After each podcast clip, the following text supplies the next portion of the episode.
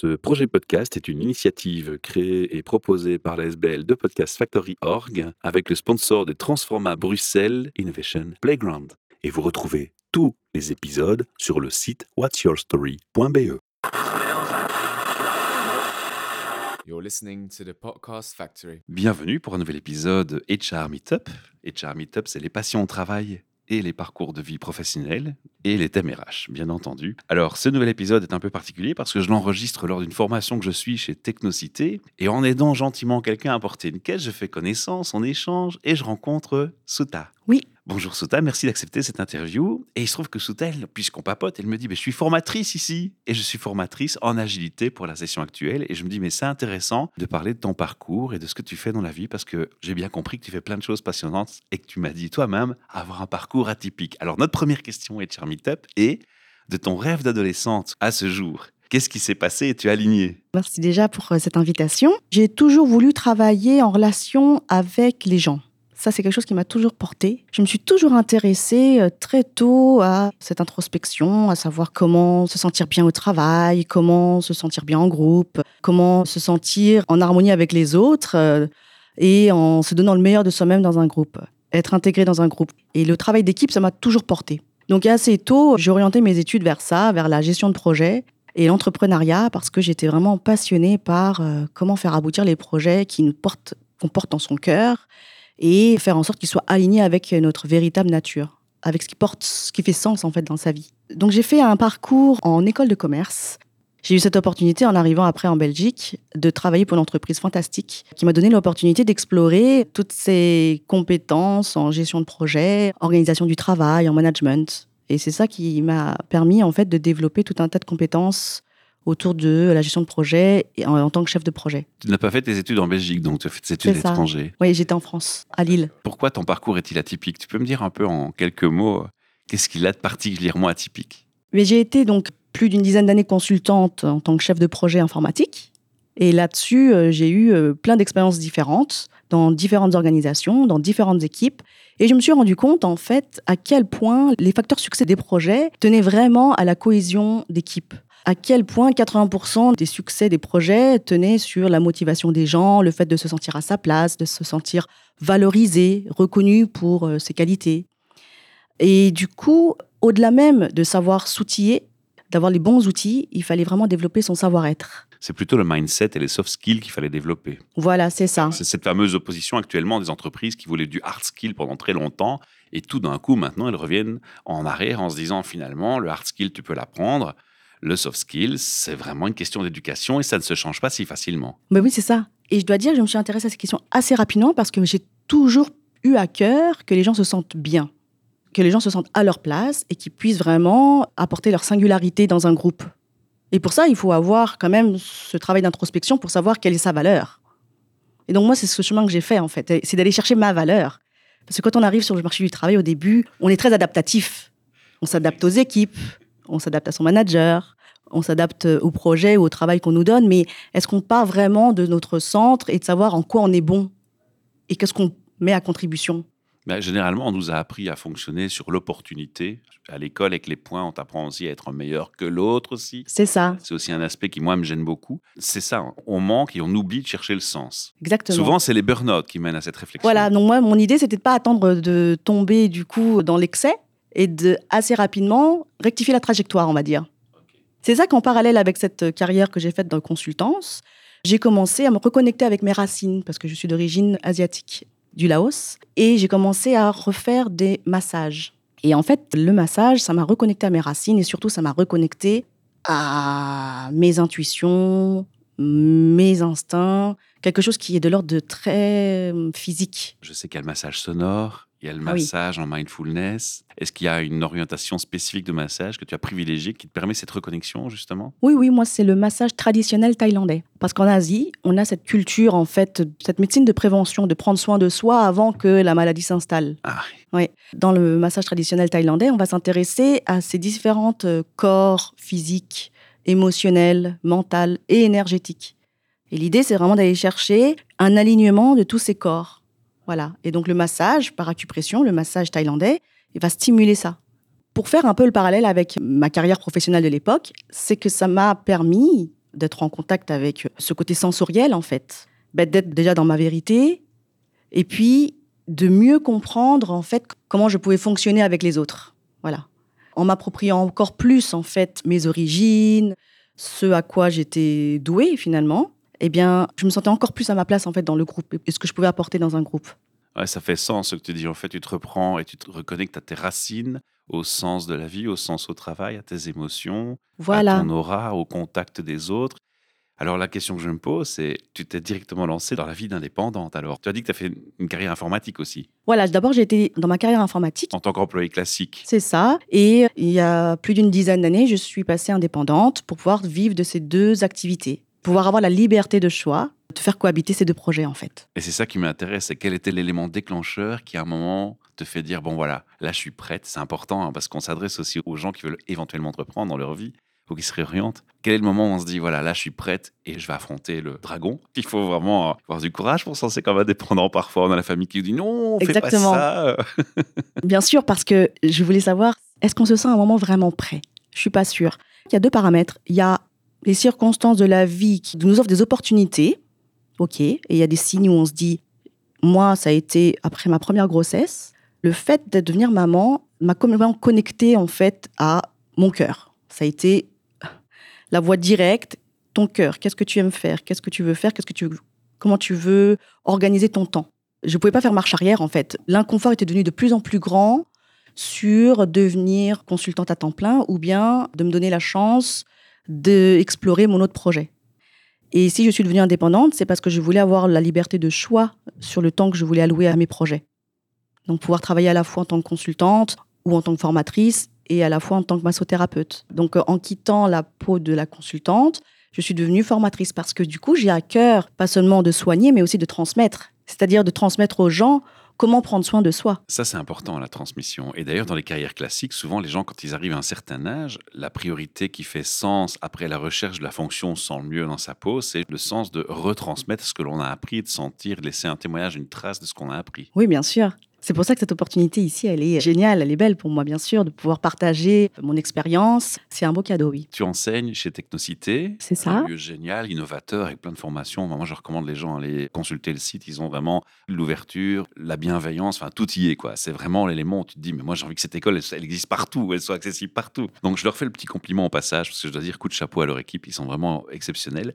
Est-ce que tu enseignes aussi dans d'autres centres de formation, dans d'autres établissements, ou c'est le seul que tu as privilégié? Je collabore aussi avec d'autres centres de formation, en soft skills par exemple, dans les métiers d'aide à la personne. Je propose des formations bah, liées au massage, c'est-à-dire tout ce qui est ergonomie, les postures, comment prendre soin de soi, l'automassage. Ça, je donne également. Mais je suis d'accord avec toi que cette opportunité chez Technocité, bah, Technocité, c'est be what you want. Ça porte bien son nom. C'est accompagner les gens dans ce qu'ils veulent devenir. C'est complètement aligné avec euh, ma vision de la transmission. Alors, on va switcher maintenant sur la formation de ces deux jours. C'est une formation de deux jours que tu donnes Oui. On parle d'agilité. Pour ceux qui ne connaissent pas, ça m'étonnerait, mais bon, il y a quand même un public de plus, plus petites PME, plus petites entreprises où l'agilité, ça parle peut-être pas encore. Rapidement, en quelques mots, tu définirais l'agilité comment? L'agilité, c'est une façon de travailler qui est collaborative, qui permet d'atteindre ses objectifs en étant aligné sur ses valeurs, en étant aligné dans la vision de son projet et en maintenant la cohésion d'équipe. Souvent, on pense à des processus, organisation de travail,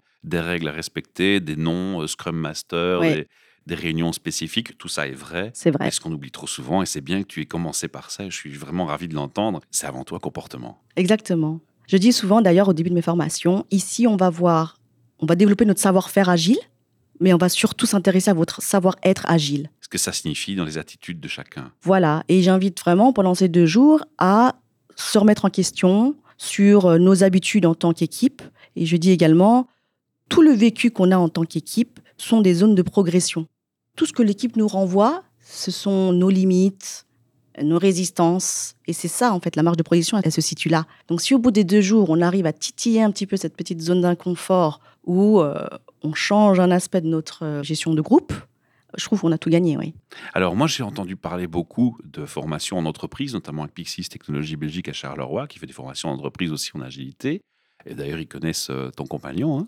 On ça. va citer, saluer au passage. Bruno, si tu nous écoutes, voilà, petit coucou. Je voulais savoir un peu ici, C'est particulier. Il y a un public spécifique dans cet établissement? Oui, c'est un public qui est soit en réorientation professionnelle, soit qui ont déjà des compétences bien spécifiques, comme par exemple le web design, qui aimeraient rajouter. euh, corde à arc. voilà, c'est ça. Parce que le marché le demande aussi, de pas être juste, comme tu dis, une fonction web designer, mais de savoir travailler dans une équipe agile, par exemple. Oui, ça pourrait s'appliquer aux sound designers, ça s'applique aux informaticiens, aux développeurs de jeux vidéo, à toutes les formations qui sont ici en fait. Donc tu as vraiment la belle place pour partager tes connaissances. Est-ce que tu as formé aussi en entreprise? Oui, oui. Est-ce que tu sens une différence entre les deux publics? Et si oui, quelles sont les plus marquantes? Est-ce que c'est un challenge pour toi? Souvent, les gens qu'on forme ici chez Technocité ne se connaissent pas. Du coup, elles viennent avec leur propre bagage et expérience. Et euh, le challenge, c'est vraiment d'arriver à faire le pont entre ce qu'elles ont déjà vécu avant et comment est-ce qu'elles comprennent en fait l'agilité. Comment est-ce qu'elles arrivent à transposer l'expérience passée avec l'agilité. Et souvent, ça fonctionne. La plupart des gens qui me disent, Souta, je n'ai jamais travaillé en mode projet. Quand on creuse un peu, on se rend compte finalement que si, ça s'est déjà invité et finalement, elles ont déjà un mindset agile. D'accord? Ce que je rencontre parfois dans les entreprises, c'est que dans des organisations peut-être plus bureaucratiques, elles n'ont peut-être pas eu en fait cette expérience en mode projet, en fait cet accompagnement, et tout est à revisiter. Puis il y a le, le phénomène des silos entre Voilà, départements c'est et des choses comme ça qui sont très lourds. Oui, bien sûr, il y a des entreprises qui sont déjà agiles, comme les startups, les petites PME, qui n'ont pas beaucoup de choix que d'être assez réactives sur le marché. Du coup, elles ont déjà adopté un- une façon de travailler agile. Et puis, il y a parfois d'autres plus grandes entreprises Qui s'y mettent ou qui s'y sont qui s'y Ouais. mettent, mais elles doivent, elles, vivre cette transformation culturelle de passer d'un mode bureaucratique à un mode plus agile. Oui, et ça, c'est pas facile, non. Par contre, le challenge, j'imagine ici, pour des étudiants venant d'horizons divers, c'est de réussir en deux jours à leur faire vivre une aventure d'équipe, alors qu'au départ, ils ne sont pas une équipe. Oui, c'est vrai, c'est vrai. Ça se passe bien? Eh bien, sur le moment, ils sont challengés et sur le moment, ils se demandent comment ils vont y arriver. Et puis après, quelques mois plus tard, beaucoup me recontactent en me disant ça fait écho. Quand ils ont l'occasion de faire un stage ou quand ils ont l'occasion d'aller en entreprise, ils me disent ah ça fait écho et je comprends mieux le concept que tu m'as évoqué. Je le vis dans mon quotidien avec le client et pour moi ça s'est gagné. Mais sur le moment, je pense que euh, ils me font confiance, donc ils se laissent porter par mes exercices et par euh, l'apprentissage. Et parfois, après, c'est quelques mois plus tard qu'ils se rendent compte de cette valeur ajoutée, quoi. J'ai vu que tu te balades avec ta grande boîte que je t'ai aidé à porter, avec plein de marqueurs fluo, c'est ça. Post-it et tout. Tu as vraiment des visuels que je suis passé. J'ai vu euh, des visuels très interactifs aussi avec des petits quiz. Est-ce qu'il y a des choses où tu te dis, bah, tiens, c'est bizarre, euh, tous les gens que je forme, ils ont toujours ce même réflexe, cette petite erreur qui font penser ou de, fonctionner d'une telle manière? Et ça, vraiment, c'est souvent là-dessus que je dois corriger. Ou plutôt, c'est naturel. Quel est le scénario parmi les deux qui se représente le plus souvent pour toi? Je dirais que c'est assez fluide, en fait. Les gens sont assez friands de créer des nouvelles dynamiques. Finalement, les gens aiment beaucoup apprendre par partage d'expérience. Et au final, euh, moi, je suis au service d'eux. J'apporte évidemment des concepts agiles, mais je me base beaucoup sur leur partage d'expérience et sur leur bagage. Et cette opportunité qui leur est offerte, en fait, de parler de leurs projets professionnels, aussi de leurs échecs, etc., Ah oui, parce que cet échange-là aussi. c'est ça qui donne de la valeur, en fait, durant la formation. Ils comprennent directement la plus-value que l'agilité va leur apporter. Ça, c'est clair rapidement. quoi. Oui. Et de toute façon, on a besoin d'alterner entre la théorie et beaucoup plus d'exercices. Mais ça, j'ai vu, tu, Ouais. tu es assez active Ouais, ouais, euh, dans la salle. je me suis permis de jeter un œil quand Avec je suis passé. plaisir. Et donc, c'est vrai que en agile, on s'amuse beaucoup avec les jeux agiles, avec. La gamification fait partie de la ça. culture agile. Oui, oui, complètement. Depuis quand tu fais ces formations ici chez Technocité On peut être indiscret? Je pense que ça doit faire plus de cinq ans. Tu as des retours réguliers donc des intervenants. Tu leur demandes un peu euh, des feedbacks ou c'est eux spontanément qui viennent, comme tu l'as dit plus tard, te donner des retours? Ou tu as instauré un système où bah, tu interroges un peu les gens, le- leur niveau de satisfaction Ah, mais oui, il y a du- toujours du feedback en agile. On est toujours à la recherche de feedback, nous, en tant que formateurs, pour s'améliorer. Donc, euh, ça, j'ai régulièrement durant les formations. Et puis, on garde contact aussi, beaucoup. Et Technocité accompagne euh, jusqu'au bout ses stagiaires. Donc, on a toujours des retours sur leur job, euh, sur euh, leur évolution de carrière. ça me mène à la question que j'allais te poser, c'est justement pour ça, parce que je sais que Technocité chouchoute et coucoune un peu ses apprenants, j'ai envie de dire. Je me dis, mais tiens, est-ce que tu as déjà eu une petite success story d'un feedback de quelqu'un que tu as formé où tu te dis, waouh, il a eu un chouette poste là. Là, je me dis, j'ai participé quelque part à sa réussite. Je pense tout de suite là, ici, à une jeune, parce qu'ils sont jeunes, hein, les stagiaires, parfois chez Technocité, Oui. hein, ils ont la vingtaine. hein. Et je me souviens d'une jeune fille euh, que je devais calmer un petit peu au niveau de son, c'est pas son leadership, mais de son énergie et cette façon de manager les gens et de vouloir euh, trop guider. À la suite de la formation, elle me contacte et elle me dit qu'elle a réussi à avoir un poste de community manager, je pense, au SPF Finance. Et elle me dit, je me souviens d'un de tes préceptes et je l'ai appliqué et ça me poursuit encore dans mon quotidien. Et ça, c'est une belle reconnaissance Ah de ouais, son ça, ça travail. me donne la chair de poule rien de l'écouter. Ouais, ça, ça, je me souviens, oui. C'est le petit moment de gloire, on se dit yes. Oui, il y en a certainement d'autres, hein, mais là, tout de suite, c'est ça que je pense. Oui, mais là, je te prends dépourvu. Il faut préciser que dans cette interview, on n'a strictement rien préparé. je c'est fonctionne vrai. tout le temps comme ça. C'est de l'improvisation chez nous. Les gens le savent, les gens qui nous écoutent le savent. On va, avant de clôturer tout doucement cette interview, quand même donner des informations pour te contacter. Et on va aussi peut-être donner l'information, si tu l'as déjà, de à quelle régularité on peut retrouver ces formations agiles ici au sein de Technocité. Comment ça fonctionne? Vous pouvez me contacter sur LinkedIn ou sur euh, mes pages euh, Facebook, Instagram. hein. Mon nom, c'est Suta Kanyavong. Voilà, ça c'est pour le côté peut-être massage, etc. Voilà, c'est ça. Alors si on s'intéresse à la formation Si agile, on s'intéresse à la formation agile, chez Technocité, il y a beaucoup de programmes en fait, comme euh, des formations qui vont s'appeler euh, UX Web Design, etc. Où dans ce cadre-là, j'interviens comme formatrice et accompagnatrice. Donc ça Ah, veut dire qu'il y a des jours de formation, il y a des jours d'accompagnement. Ah, pas mal. Voilà. Sur le site de Technocité, il faut s'intéresser au niveau du catalogue, sur les formations agiles ou bien les formations UX. Voilà, on a les mots-clés pour chercher dans le site de Technocité qu'on puisse justement s'inscrire et suivre ces formations. Elles sont toutes très courtes Alors, le, parfois, les accompagnements vont jusqu'à 4 à 6 mois. et les formations agilité, bah, ça c'est plutôt des cours format. Oui, c'est ça. En deux jours pour être formé en agile, oui. Voilà. Après, bien sûr, il faut la pratique. C'est et ça. C'est pour ça qu'en fait, Technocité offre ces jours d'accompagnement parce qu'on se rend bien compte qu'une fois la formation, quand on a un projet où on applique l'agilité, il- voilà, c'est intéressant d'avoir quelqu'un pour être accompagné quand même. On clôture nos interviews podcast HR Meetup par euh, trois questions classiques qui ramènent vers le thème RH. Alors, euh, quand tu voyages dans les entreprises et que tu rencontres du monde autour de toi ou que tu entends parler des entreprises, on entend parler beaucoup des RH, des ressources humaines. Comment tu définis les RH C'est quoi un bon RH pour toi? Comment tu perçois ce milieu, ce monde qui n'est pas le tien finalement en direct? Non, non. En fait, moi, ce qui m'interpelle aujourd'hui en RH, c'est à quel point on est passé de cette partie recrutement, gestion de carrière, à vraiment le bien-être au travail. Aujourd'hui, ce sont des questions récurrentes. Alors peut-être c'est parce que je suis dans la massothérapie également, mais avec cette croissance, cette volonté des gens de trouver du sens au travail, de devoir parfois toucher au burn-out professionnel pour retrouver du sens, je trouve qu'aujourd'hui, les RH, pour moi, ont cette vocation d'aider les gens à trouver leur place, leur bonne place dans l'entreprise. Et plus contenté juste de recruter, quoi. Oui. C'est un accompagnement du talent quelque part. Voilà, c'est C'est ça. comme ça que je te comprends. Et qu'aujourd'hui, les RH vont aller chercher le potentiel des gens plus que quels sont vos acquis euh, au niveau de vos connaissances et de vos compétences. Et je pense que les RH travaillent beaucoup sur le potentiel, voilà. Je vais retenir ton mot-clé potentiel, je l'aime beaucoup. Alors, la deuxième question que je te pose sur le thème RH, c'est l'effet waouh. Tu sais, c'est ces entreprises où tu arrives, tu ne t'y attends pas, tu as un rendez-vous, tu rentres et il y a quelque chose qui frappe. Tu te dis, mais waouh, ici, bah, un peu comme dans ce bâtiment aussi, hein, c'est agréable, c'est bien décoré, mais il n'y a pas que ça. Il y a la bienveillance, comme j'ai dit au début de l'interview. Tu te dis, mais T'as envie de bosser ici, quoi. T'as envie d'y être. Il y a un mec, il y a une, une nana qui a pensé à faire en sorte que ce soit waouh.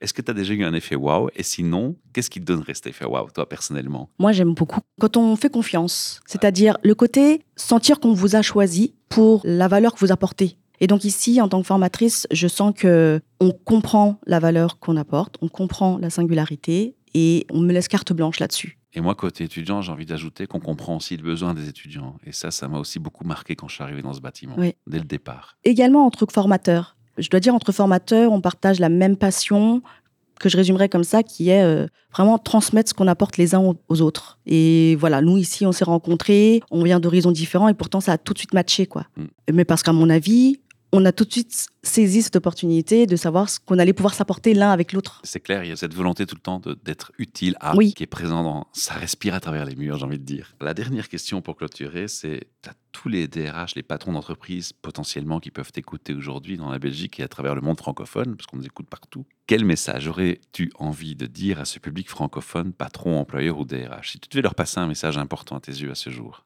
quel message tu aurais envie de leur passer? Alors, ce serait bien que les entreprises prennent conscience de l'importance du feedback, de l'importance de savoir se remettre en question, d'avoir l'humilité en fait de remettre en question le statu quo et de se dire qu'est-ce que je peux faire pour apporter encore plus de sens au travail pour mes employés et de bien-être au travail, voilà, afin de garantir leur motivation, leur cohésion, leur bonheur au travail, tout simplement. Si je te comprends bien, tu les incites à une réflexion et peut-être à, une mentalité out of the box, un peu se prendre du recul et, et réfléchir. Oui, c'est ça, de sortir des murs et chercher, en fait, aller chercher le feedback, être à l'écoute, en fait, de ce que peuvent apporter leurs employés.